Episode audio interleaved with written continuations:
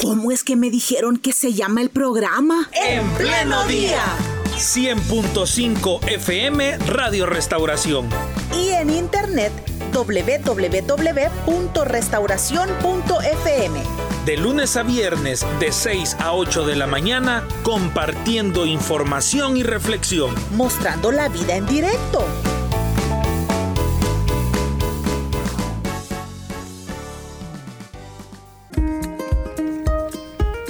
A nuestro programa le damos la bienvenida vía internet al presidente de la Asociación de Periodistas del Salvador, APES, César Castro Faguaga. Él está con nosotros ahora. César, bienvenido una vez más a Radio Restauración y a En Pleno Día. Buenos días.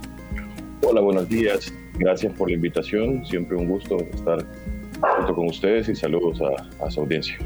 Muy bien, percibimos preocupación en varios escenarios para el caso de los periodistas, ¿a qué se refieren con decir ley mordaza? Lo hemos leído en los comunicados que la Asociación de Periodistas del Salvador ha difundido desde la semana pasada.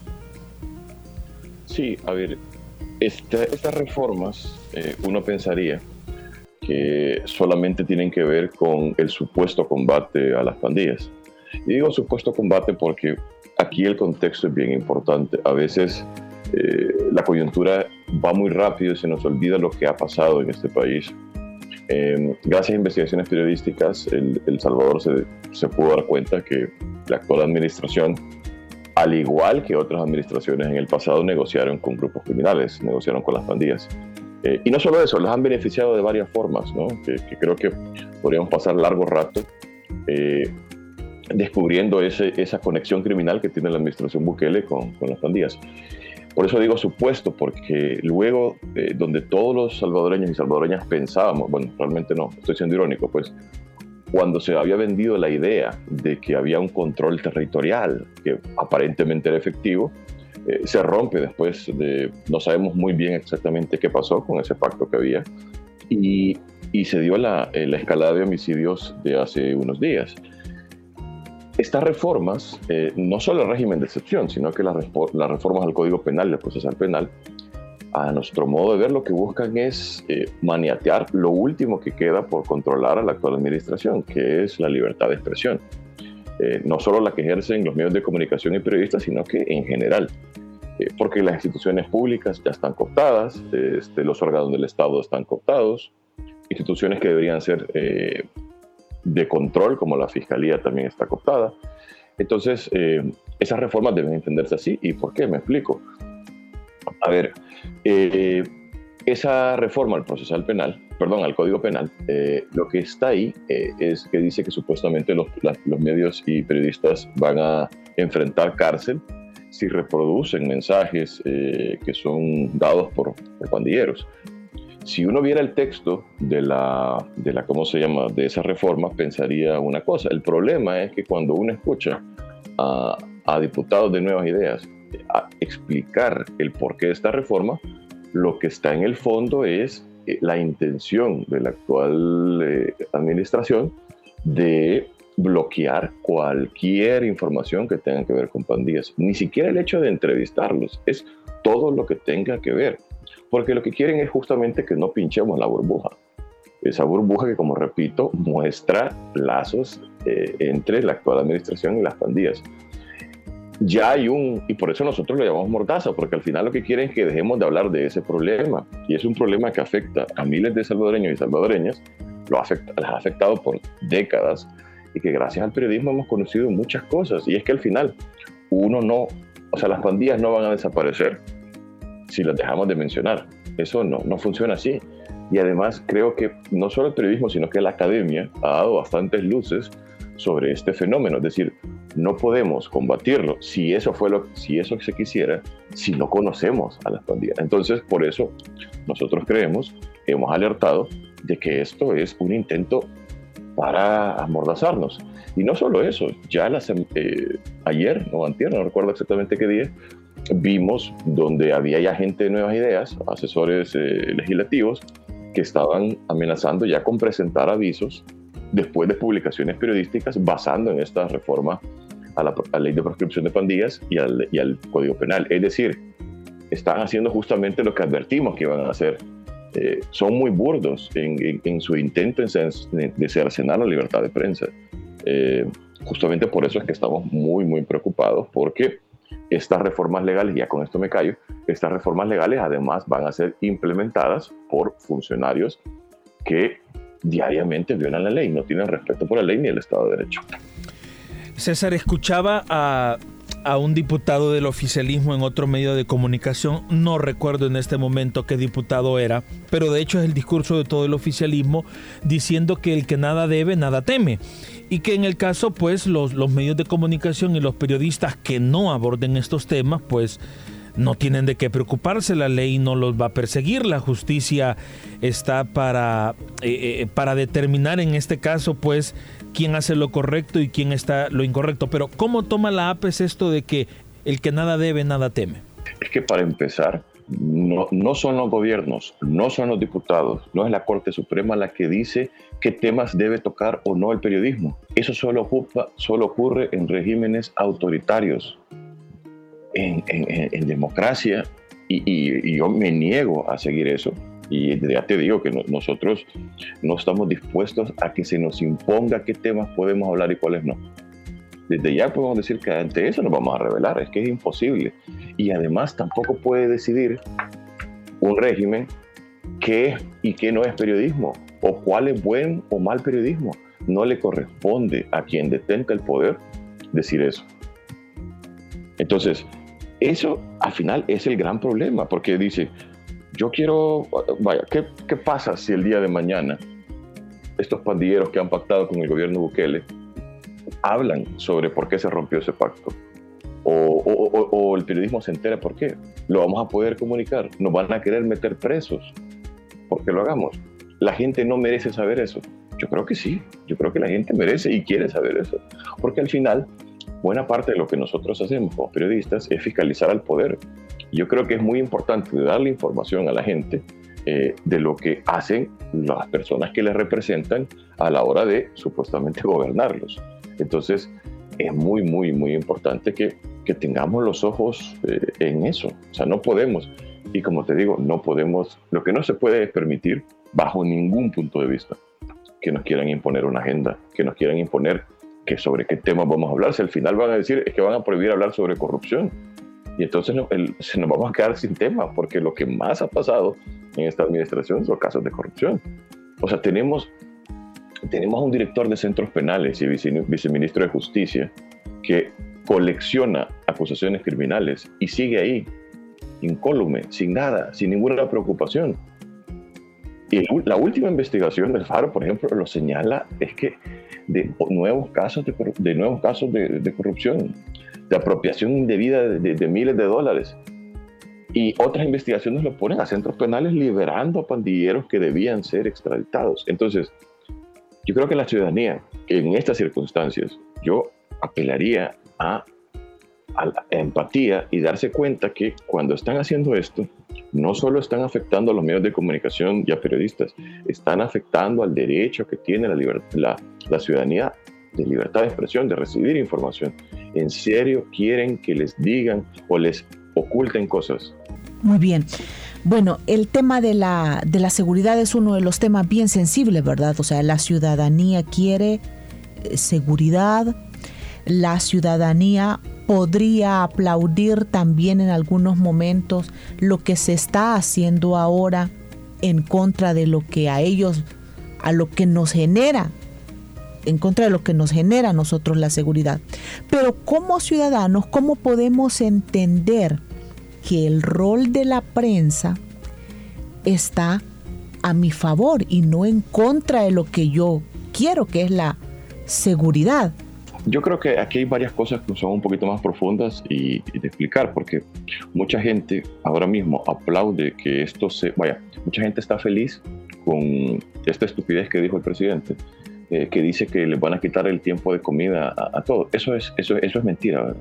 Le quitan el tiempo de comida o, les dejan sin comer y se les mueren eh, el montón de personas. Eso no va a pasar. Eso solo es populismo y, y del más barato. Pero el problema no es ese, ¿no? El problema no son las mentiras o las estupideces que dice el presidente. Lo importante es la recepción de ese mensaje. Y mucha gente está cómoda, cómoda con ese tipo de cosas. Está cómoda porque sus referentes de solución de conflicto siempre han sido la violencia. Tenemos décadas, décadas los salvadoreños que la única forma que entendemos para, para resolver nuestros conflictos es matándonos. Es triste. O sea, no estoy justificando que mucha gente sea violenta, pero también trato de entender por qué son así. Porque no, tiene, no han tenido otros referentes. Porque siempre se ha eh, puesto por delante la violencia que la paz. Y eso, eso es triste, pero, pero es así. Entonces, mucha gente pensará erróneamente que si de pronto a todos los pandilleros les, que les quitaran la comida y murieran, se acabara el conflicto, se acabara, perdón, el problema de las pandillas. Y eso no es así. No es así, o sea, porque no se acaba matando pandilleros porque el problema es mucho más profundo. Ese fenómeno tiene un montón de aristas. Y lo que pasa es que los gobiernos no han decidido siempre ocupar la estrategia más eh, efectiva de cara a la gente, es decir, el manodurismo, en lugar de, eh, de estrategias eh, integrales, porque son mucho más costosas, porque generan costos políticos. Entonces, ahora mucha gente, creo yo, no todos, ¿verdad? No todos, en estos casi 9.000 capturados, poniendo que sea cierto que sean 9.000 capturados, porque en este caso a los funcionarios hay que partir de que lo que nos están diciendo es mentira para luego verificar si es cierto. Pero bueno, pongamos que fueran 9.000 personas que están detenidas. Hay un montón, yo me atrevería a decir cientos de personas que nada tienen que ver, o probablemente más, que nada tienen que ver con pandilleros. Vaya, en redes sociales ahora se miran muchos casos y que me parecen muy interesantes lo que me preguntaban antes, el que nada debe, nada teme. Y, y, mucha gente la están deteniendo únicamente para cumplir una cuota. Y esa cuota se han llevado a gente trabajadora que venía debidamente identificada, se han llevado maestros, se han llevado a, trabajadoras, a, gente que nada tiene, a gente que ha venido a Estados Unidos de vacaciones y solo por el, el hecho de vestirse de una forma que en Estados Unidos es común, aquí se los han llevado preso. Es decir, y gente que incluso celebraba eh, las, las gracias del régimen, ahora está presa. Yo esperaría, o sea, primero me solidarizo con esas personas porque nadie merece estar preso en nuestras cárceles, que son cloacas. Nadie merece eso. Son experiencias traumáticas. Ahora, esperaría que eso, esos testimonios, cuando salgan, si es que una vez salen, ojalá que salgan, ayuden a darse cuenta que a este régimen lo menos que le interesa es la gente. Lo que le interesa nada más es brillar. Yo por eso digo, este régimen es un envoltorio, pero eso es un, cascarón que nos va a salir muy caro, que ya nos está saliendo muy caro.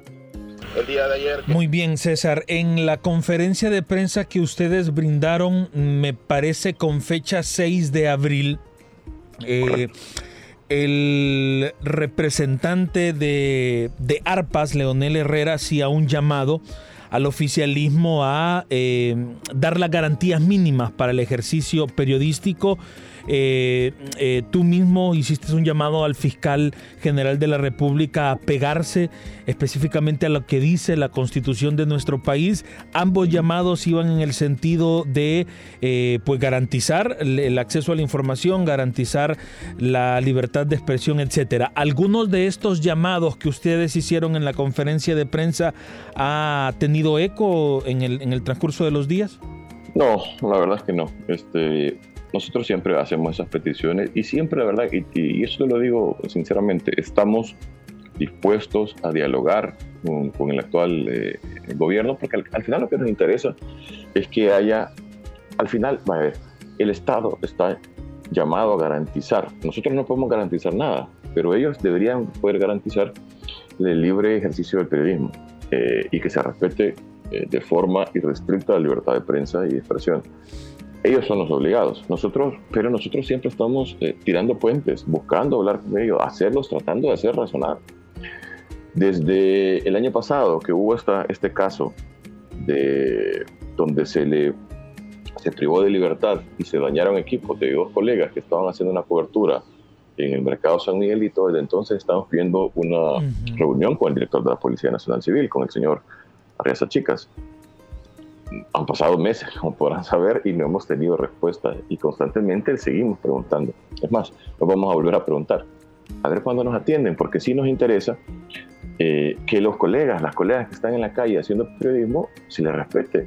Hemos tenido en esta coyuntura ya varios casos, al menos cinco casos, de periodistas que están cubriendo lo que pasa en, en los barrios que ahora mismo, donde está, hay puestos de control de la Fuerza Armada, que dicho sea de paso, la Fuerza Armada no debería estar haciendo esas labores porque no le corresponde. Es una violación constitucional que estén fuera de los cuarteles haciendo labores de seguridad pública. Pero bueno, más allá de este gorilismo en la seguridad pública, hemos visto cómo eh, limitan el trabajo periodístico. A un, a un fotoperiodista del día de hoy lo hincaron y, le quitaron su material que estaba haciendo cobertura. Eh, y le borraron el material. A otro periodista le pusieron un, o sea, lo, amenazaron con, con, un fusil. Es decir, estamos en un retroceso, en caída libre, me atrevería a decir yo, muy, muy, muy terrible. Y, y esas son las cosas que nosotros queremos eh, dialogar con la policía, con la, con la, ¿cómo se llama? Con la fiscalía, con la Fuerza Armada, Armada no, porque no tenemos nada que dialogar. La Fuerza Armada no debería estar ahí, eso es, eso es inapelable. Entonces, eh, nos preocupa, nos preocupa que el sinsentido se siga, eh, eh, eh, esté presente cada vez más y, que la, y que la gente lo aplauda. Yo creo, esperaría que la gente tome conciencia de esto. Vamos ahora el audio de uno de nuestros oyentes. el día de ayer en la tarde, como eso de las 4 de la tarde, yo vivo en la colonia Iberia. Desgraciadamente a todas las personas que vivimos ahí nos han estigmatizado que somos pandilleros o que somos lo peor de esta tierra. Sin embargo, yo soy profesional eh, pero el detalle es que cuando vinieron ellos ayer los policías, no eran ni policías, sino que del ejército me sacaron de mal manera desde mi casa. Me llamaron, me sacaron fuera de mi casa y me hicieron pasar un mal momento. ¿Por qué? Porque yo ando unos tatuajes, pero no son alusivos a pandilla ni a nada por el estilo. La situación es que ellos están estigmatizando a toda la gente y piensan que toda aquella persona que anda tatuada o que tiene X o Y razón eh, ya es uno delincuente, aparte por vivir la zona. Sin embargo, eh, creo que esa es una, situación bien grave que se está dando en, en nuestro país porque nos están estigmatizando y nos están viendo como que somos criminales o como que somos algo así. Bueno, creo que no, por eso yo le decía al policía que me tenía parado y bien molesto, como una persona, eh, como un delincuente va a tener su puerta abierta, sus dos ventanas abiertas, tomando café con su familia y viendo televisión, le dije. ¿No cree que debería estar escondido haciendo algo? no dando, estar escondido para que no lo estén viendo. Y al policía no me dijo nada y me dijo, ¿usted qué se dedica? Y le dije mi profesión. Cuando le dije mi profesión, solo se me quedó viendo, hizo una llamada, una llamada y le dijo, cuando estaba haciendo la llamada, dando, dando mi DUI, le dijo a la persona que le estaba dando mi DUI, mira, dice que trabaja de esto, de esto, está bien bravo. Y ya después me dijo él, si yo quiero lo llevo yo ahorita. Yo le dije, usted me puede llevarle, pero me está llevando injustamente. Y después de que acabe esto, lógicamente, eh, algo tengo que hacer legalmente en contra suya, porque me está llevando y yo no voy a hacer nada ahorita porque he perdido mis derechos, pero luego después yo lo vuelvo a recobrar cuando pase esto. Escuchando lo que nos cuenta nuestro oyente, pregunto César, ¿ustedes se como periodistas siguen desplazándose por las diferentes colonias, haciendo el trabajo, tratando de sacar estos registros de personas pues que, que hacen o cuentan estos relatos. ¿Ustedes lo siguen haciendo con, con la confianza o cuáles son las medidas que ustedes están tomando? Bueno, para empezar, qué terrible esto, esto, porque el oyente tiene razón, es decir, eh, se estigmatiza a, las personas por el hecho de vivir en la Iberia, en, la, en cualquiera de estas comunidades eh, y, barrios, y es terrible, o por el hecho de tener tatuajes. Muchas veces los, la, gente, y particularmente los militares, eh, no tienen idea y piensan que tatuajes son tatuajes. Eh, entonces, me parece como un testimonio muy genuino esto y cosas que están pasando. Ahora contestando concretamente la pregunta, eh, sí seguimos y otros medios siguen. Eh, y lo importante es eh, entender que esto es mejor si vamos eh, en equipo. Una de las cosas que está dejando, una de las lecciones que ya nos había dejado antes, pero quizás las estamos confirmando con esto, es que necesitamos unirnos más porque eh, no podemos hacer coberturas eh, solos o, solas, sino que tenemos que ir con otros periodistas de otros medios y demás. Eh, aquí lo más importante va a ser entender que probablemente la exclusiva no sea lo fundamental, pero sí que salga la información.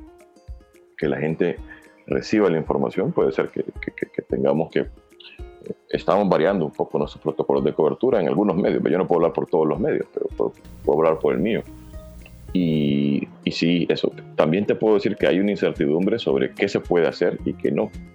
Y eso también es terrible porque yo también creo que el corazón de estas reformas es, es tratar de controlar la libertad de prensa y una de las cosas que está pasando ante la incertidumbre de, de estas reformas es que hay gente que dice, pero es que no sé si voy a hacer esto por miedo a que me, eso tenga una consecuencia legal. Eso es autocensura.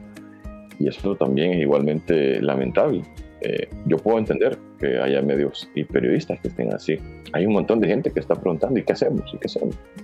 En esas estamos. Lo único que puedo decir es que, que, que, que de esta vamos a salir si estamos eh, unidos y entendido, entendiendo perdón, que esto es una, una guerra que están tirándole contra el periodismo, no contra un medio de comunicación, no contra, una, contra un periodista o, una periodista, sino que es una cruzada contra el periodismo. El periodismo que ha contado la cara más corrupta y criminal de esta administración. Y hablando de unidad, César, de mm, organizaciones también internacionales y de organismos internacionales, eh, la CIP eh, también ha emitido el respaldo y ha emitido su opinión a lo que sucede en nuestro país. La CIP es la Sociedad Interamericana de Prensa. Human Rights Watch también lo ha hecho. Eh, uno de los voceros del secretario general de Naciones Unidas también en un comunicado muy breve y corto hablaba de lo que sucedía en nuestro país. UNICEF hizo lo suyo propio en lo que le corresponden con temas de niñez y adolescencia y denunciando siempre lo que pasa en El Salvador. Me imagino que esto la APES también le da fortaleza saber que instancias internacionales están pendientes de lo que ocurre en el país. Sí, es, es importante. Me gustaría también que, que, la gente aquí en El Salvador se sumara y defendiera su periodismo. Que ese periodismo le pertenece a, los y las salvadoreños. Eso esperaría yo también. Eh, vimos, además, la Federación Internacional de Periodistas se pronunció, el Centro de Protección de Periodistas también se pronunció. Ayer, por la tarde, el secretario de Estado de los Estados Unidos, el señor Blinken, se pronunció también y dijo varias cosas interesantes. Una era que pues, que estaban preocupados por el alza de los homicidios, que les preocupaba estas reformas eh, que buscaban criminalizar a, periodistas. Fue en ese sentido un, comunicado muy, de mucho respaldo y al final cerró diciendo que, bueno, que Estados Unidos estaba preocupado, había invertido de 2008 411 millones en el país para combatir a las pandillas y dijo, en este momento es esencial eh, que eh, se extradite a los líderes pandilleros. Y esta es la cuestión, ¿verdad? Eh, ahora mismo en la mañana estaba el, ministro de, Seguridad, Vía Toro, y le preguntaron sobre eso y él dijo, no, si nosotros que los países pidan, vamos a extraditar a los pandilleros. Y no es cierto. La Corte Suprema de Justicia de, controlada por el gobierno Bukele ha protegido a los pandilleros. Y el fiscal general que puso impuesto por el buquelismo mandó una carta eh, a, la, a, la, Corte Suprema para eh, eh, abogar por este pandillero. Entonces, no es cierto, no es cierto. Yo creo que la gente lo que debe preguntarse es, y esto lo digo porque hay una narrativa que además de las reformas, es una narrativa que busca hacer creer que los medios de comunicación y, periodistas están del lado de las pandillas. Esto, además de ser una falacia, busca quitar el ojo de donde debería estar. Y es que aquí los que la gente debería preguntarse es quién está favoreciendo realmente a las pandillas, quién ha favorecido a criminales. Y todo, todo, todo, nuestros ojos deberían irse a casa presidencial.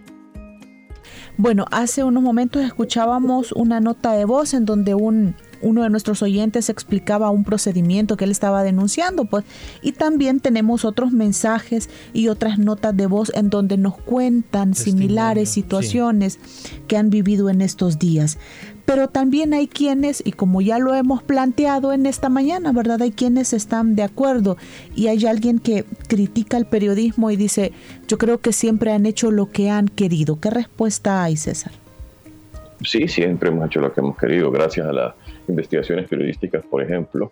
Eh, el Salvador se dio, cuenta de casos de corrupción cometidos por los gobiernos de Arena, por el gobierno de Francisco Flores, por el gobierno de Antonio Saca. Eh, gracias al periodismo supimos la tregua entre las pandillas con Funes eh, y en 2012. Es decir, gracias al periodismo, la persona que ahorita cree que estamos en contra del gobierno Bukele se dio cuenta de todos los casos de corrupción que ahora critica. Así que de nada. Muy bien, llegamos a las 7 de la mañana con 59 minutos. De esta forma nosotros vamos despidiendo nuestra entrevista. Eh, César, solo quizás finalizar preguntando si como APES o como Mesa de Protección a Periodistas tienen algo más en mente para realizar en las próximas semanas, eh, más pronunciamientos, más eh, búsquedas de apoyo internacional. Sí, estamos valorando un par de acciones. algunas no, no las puedo decir porque justamente se está discutiendo. Sí. Pero lo que puedo decir es que una es que estamos tratando de, de que haya mensajes unidos porque esto nos está afectando a, todos los medios de comunicación. Y segundo, estamos haciendo algunas valoraciones de, para hacer acciones eh, legales en el país. Sí. También. Ok, perfecto. Eh, nos despedimos. Gracias, César, por, por el tiempo y cualquier otro detalle estamos en comunicación. Saludos. muchísimas gracias. Pasen bien. Cuídense. Muy bien, en esta entrevista también hemos aprovechado la oportunidad de escuchar a nuestros oyentes, ¿verdad? Por eso el audio que escuchábamos que representa varios mensajes y audios que hemos recibido y también pues la otra postura de nuestros oyentes en donde critican la labor de los periodistas y también, ¿verdad? Representa a quienes eh, critican este trabajo y ya ha respondido el presidente de la APES, quien ha estado con nosotros en esta mañana, en esta mañana del lunes 11 de de abril, que aunque quizás algunos estamos de vacaciones, pero no dejamos pues de reflexionar en estos temas que a todos nos interesan, incluso quienes seamos cristianos, incluso aquellos que digan, no, yo no, no asisto a ninguna iglesia, ¿verdad? Pero todos formamos parte de esta sociedad y queremos una mejor sociedad para cada familia.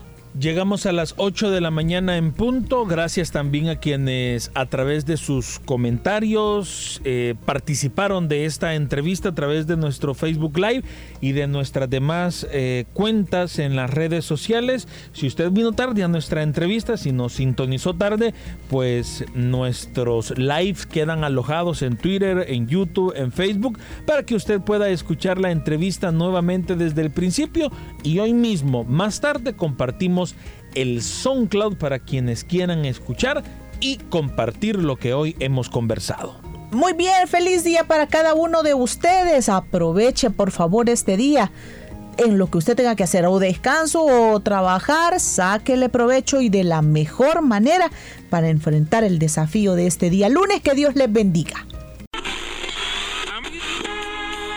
¿Cómo es que me dijeron que se llama el programa? En pleno día. 100.5 FM Radio Restauración. Y en internet www.restauración.fm. De lunes a viernes de 6 a 8 de la mañana compartiendo información y reflexión. Mostrando la vida en directo